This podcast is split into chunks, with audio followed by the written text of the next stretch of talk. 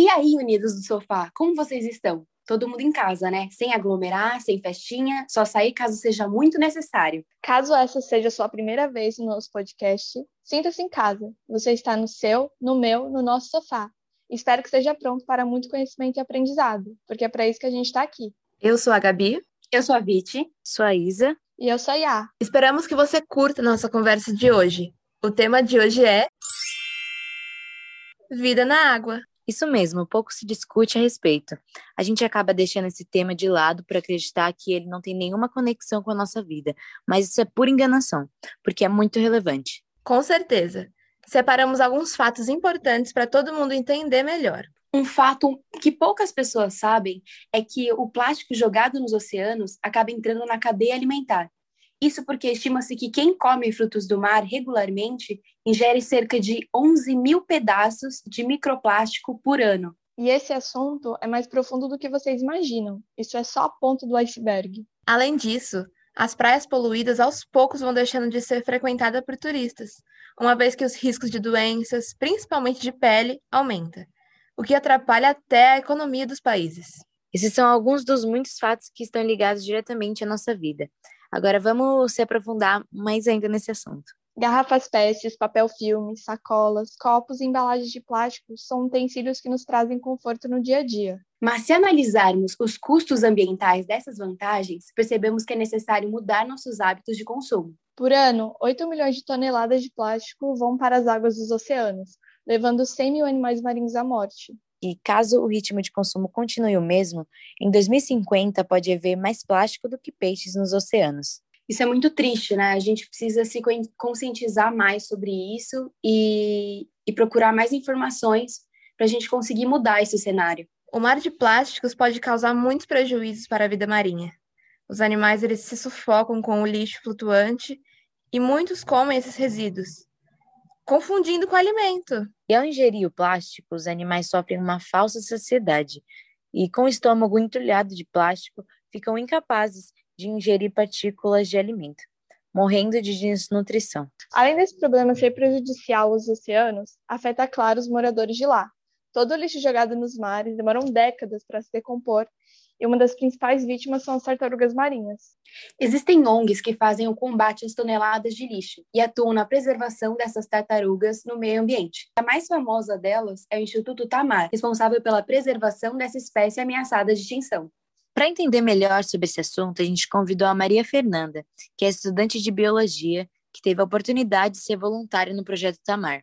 Bom, Mafê, se apresenta para a gente. Conta um pouco da sua paixão. Como você foi parar no projeto Tamar? Oi, gente, meu nome é Maria Fernanda, eu tenho 20 anos e eu sempre fui apaixonada por biologia marinha. Sempre quis cursar biologia e é, é o que eu curso atualmente. E o Projeto Amar, por ser um projeto voltado para a preservação das tartarugas marinhas aqui no Brasil, eu tive uma curiosidade muito grande sobre como funcionava o projeto, sobre como que era o trabalho deles né, no manejo dessas espécies. É, com a sorte, eu pude ser voluntária lá. É, basicamente, preenchi uma ficha, mandei pro pessoal do Tamara, aqui da base de Vitória, no Espírito Santo, que é onde eu moro, e fui aceita. Muito interessante.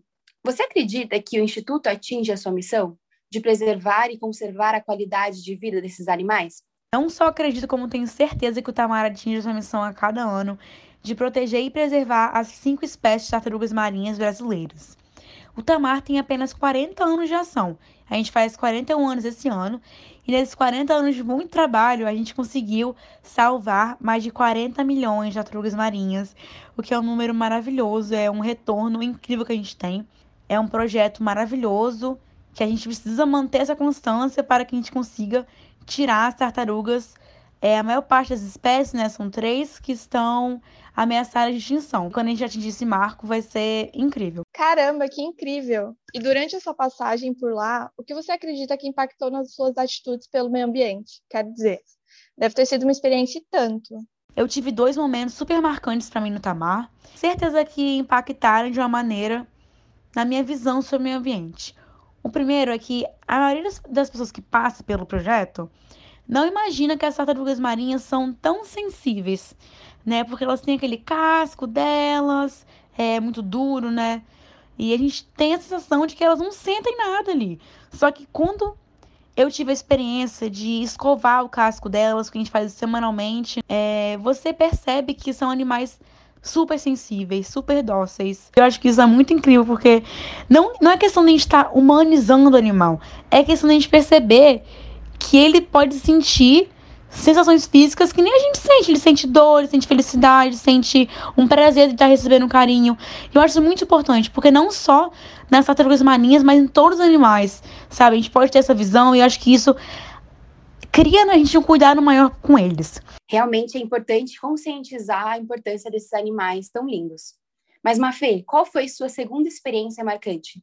Existe algum órgão que podemos procurar para ajudar os animais marinhos? A minha segunda experiência foi quando eu estava numa praia e é, eu vi duas tartarugas marinhas verdes, que é uma espécie de tartaruga verde, que é muito comum no litoral do Brasil, porque elas se alimentam de, de algas. Então, elas têm a tendência de comer tudo que elas vêm pela, pela frente. Mas, infelizmente, tem muito lixo, né? Muito plástico, canudo e afins. É, materiais que não deveriam estar no mar. E elas estavam muito magrinhas. Estavam é, boiando, estavam nadando muito bem. Nisso eu peguei elas e já liguei para o órgão do estado, que é o CTA, que é o órgão que vai buscar as tartarugas marinhas, né? Para levá-las para o IPRAM, que é onde elas vão receber um cuidado, né? Vão receber é, essa ajuda para elas conseguirem retornar ao mar. Muito importante trazer essa informação para a gente. Bom, pessoal, para quem não sabe, o CTA ele atua há 28 anos prestando serviços em meio ambiente, em várias cidades do país, como Angra dos Reis, Natal, mas em sua sede é em Vitória, onde a Mafê entrou em contato. Além, claro, do Centro de Reabilitação de Animais Marinhos, o IPRAM, onde que resgata diversas espécies, como pinguins, tartarugas e elefantes marinhos. É bastante importante ressaltar que todos esses institutos, como o IBAMA, CTA, IPRAM e, claro, o TAMAR, atuam em conjunto para a preservação das espécies marinhas. Continuando aqui nosso papo, Mafê, você acredita que futuramente as empresas vão ser mais conscientes e ter uma postura menos poluente, como ter menos embalagens de plástico descartáveis e tudo isso? Eu acho essencial que a gente mantenha pensamento positivo de que algumas empresas mais conservadoras possam sim se tornar sustentáveis em futuro próximo. Até porque hoje em dia eu sinto que a população está muito mais atenta, muito mais consciente, né? As pessoas estão tendo atitudes mais sustentáveis, estão querendo proteger mais, estão visando comprar em marcas, por exemplo, marcas de cosmético que não testam animais, que são veganas. Se a empresa não tiver uma consciência sozinha de que, é, por exemplo, jogando poluentes no ar ou jogando poluentes no oceano, é, isso vai acarretar em um mal para todo, toda a Terra, né, todo o nosso planeta, eles vão perceber isso através das suas ações, né, que as pessoas vão parar de comprar e eles vão acabar se prejudicando. Às vezes é necessário as pessoas apelarem para o financeiro para elas entenderem que é importante levar uma sacola ecológica, não ficar desperdiçando plástico, canudo, o que for. É, até que mesmo no Brasil, em Fernando de Noronha, é proibido usar plástico lá. Então, se alguém for lá ou se você pesquisar sobre o assunto, você ver que lá só tem canudo de papel, não tem sacola plástica. E eu acho isso muito interessante porque é uma atitude que pode acabar se espalhando né, para o mundo inteiro. Mafê, para encerrar, deixa um recado para os nossos ouvintes. Uma mensagem que você aprendeu no Tamar e deseja espalhar para o mundo. Gostaria de agradecer o convite de ter participado desse podcast para compartilhar um pouquinho da minha experiência como voluntária aqui no Projeto Tamar de Vitória. É uma honra ter participado. E lógico, não poderia deixar de convidar vocês para conhecerem alguma base do Tamar aqui no Brasil. Tenho certeza que vocês vão se apaixonar e se encantar pelas nossas cinco espécies. Além disso, é, uma mensagem, uma lição linda que eu aprendi no Tamar é que é muito importante a gente trabalhar em grupo. A gente ter esse contato com outras pessoas, de outras profissões, de outras graduações, né? Porque a gente acaba adquirindo conhecimento, a gente acaba adquirindo uma experiência linda. Então, eu acho muito importante, até para aumentar nosso senso de empatia, é, de comunicação. Eu recomendo para todo mundo, até numa grande empresa, ou principalmente projetos como esse, né? Projetos ONGs, que a gente tem uma, a gente tem uma visão, a gente tem um objetivo muito alto e que é seria impossível fazer sozinho. Essa foi a Mafê. Muito obrigada pela sua participação e por nos ajudar a entender um pouco mais sobre o assunto. É, Unidos. Que incrível saber que ainda existem projetos tão importantes e humanos como esses. E pessoas como a Mafê, que agem com tanta empatia. Agora separamos algumas dicas de como você pode nos ajudar a diminuir o impacto dos lixos nos mares. Começa agora o Você Sabia? Quadro que trazemos informações sobre o tema do programa. Você sabia que apenas 3% da água do planeta é doce? E desse número, apenas 70% está em forma sólida ou disponível para nós? Você sabia que o plástico é um dos maiores vilões para os oceanos? E segundo o IBAMA, pode demorar até 600 anos para uma garrafa PET se decompor e desaparecer de vez dos oceanos? Então sempre opte por copos e garrafas de materiais reutilizáveis e de longa duração. Prefira sempre levar uma garrafinha de água com você quando sair, e assim você vai poupar milhares de garrafas que sem reciclagem iriam parar nos oceanos e ferir diversas espécies. Outro vilão nessa história são as sacolas plásticas, aquelas que usamos no mercado, sabe? Você sabia que pode demorar até mil anos para ela sumir do planeta? Para combater fatores como esse, foi criado o Objetivo de Desenvolvimento Sustentável, ou ODS, divididos em 17 tópicos. O número 14, proposto pela ONU, tem como meta a conservação e uso de forma sustentável dos oceanos, mares e recursos marinhos. Esse tratado foi estabelecido em 2015 e tem a missão de prevenir e reduzir a poluição marinha, minimizar e enfrentar os impactos da acidificação dos oceanos, além de um fator importante e pouco falado, como a sobrepesca ilegal. Apenas em um mês na praia de Pernambuco, 32 tartarugas foram asfixiadas pelas sacolas descartadas de forma incorreta. Por isso, prefira sempre as sacolas retornáveis como as ecobags para fazer compras. Essa atitude simples com certeza vai poupar não só a vida dessas criaturas tão importantes, como a vida humana também. Para encerrar nosso quadro, você sabia que 90% do lixo dos oceanos são feitos por nós humanos? Bitucas de cigarro e o plástico são os lixos mais encontrados.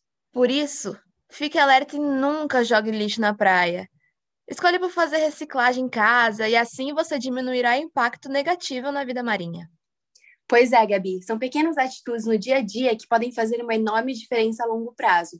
É claro que a gente pode ajudar diminuindo todo o impacto que a gente causa, mas seria muito mais importante que as grandes empresas que geram um impacto muito maior também se conscientizassem disso. Além da Mafê, a gente trouxe também o estudante de biologia da Universidade de São Paulo, Pablo, para batermos um papo sobre os maiores problemas acerca dos oceanos. E aí, Pablo, tudo bem? Seja bem-vindo. Para começar, conta um pouco sobre você e como a biologia entrou na sua vida.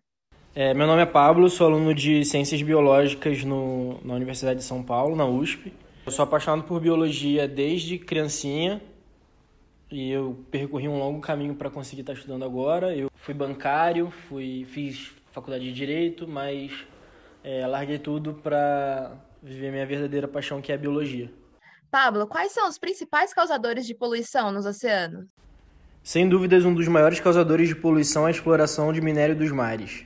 É, petróleo, combustíveis e outros produtos químicos descartados nos oceanos são prejudiciais e saquear o fundo do, do mar com máquinas pode causar danos irreversíveis. A poluição afeta muito a vida marinha, mas você acha que apostar somente na reciclagem resolve totalmente esse problema?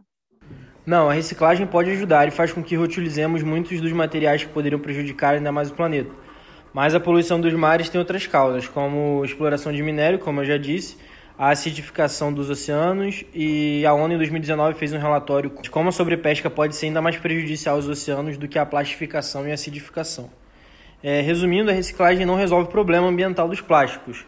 É necessário reduzir a utilização é, com sensibilização dos consumidores e regras que levem à alteração dos comportamentos.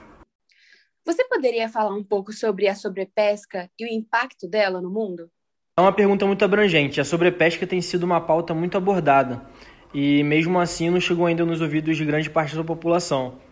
É, os efeitos da sobrepesca podem afetar desde consumo até estilos de vida, empregos, moradias, comunidades costeiras, dependem disso para sobreviver. É, o ideal é que aconteça a pesca sustentável, que as comunidades de peixes consigam se recuperar mesmo com o nível mais alto de captura.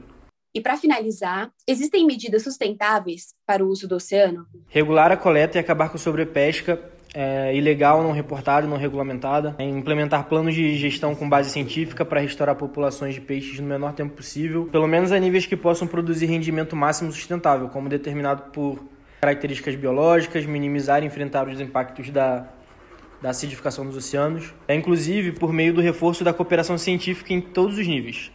Uh, temos muitos meios de tornar os oceanos mais saudáveis e rentáveis, mas para isso precisamos da ciência, de pesquisa e de apoio financeiro. Pablo, muito, muito obrigada pela sua participação e por ter topado ter essa conversa tão importante com a gente. Bom, unidos, o programa de hoje está chegando ao fim. Muito obrigada a você que nos ouviu até o final, que nos acompanha. Muito obrigada a você também, que acabou de chegar, mas já é um folheão do sofá. E não se esqueça de ajudar nosso trabalho assina, divulga para os amigos para ficarmos ainda mais unidos, mesmo que à distância. E lembre-se, fique em casa, use álcool em gel, use máscara. Não é brincadeira, gente. Vamos ter mais empatia. É isso, gente. Valeu e até semana que vem com mais um Unidos do Sofá.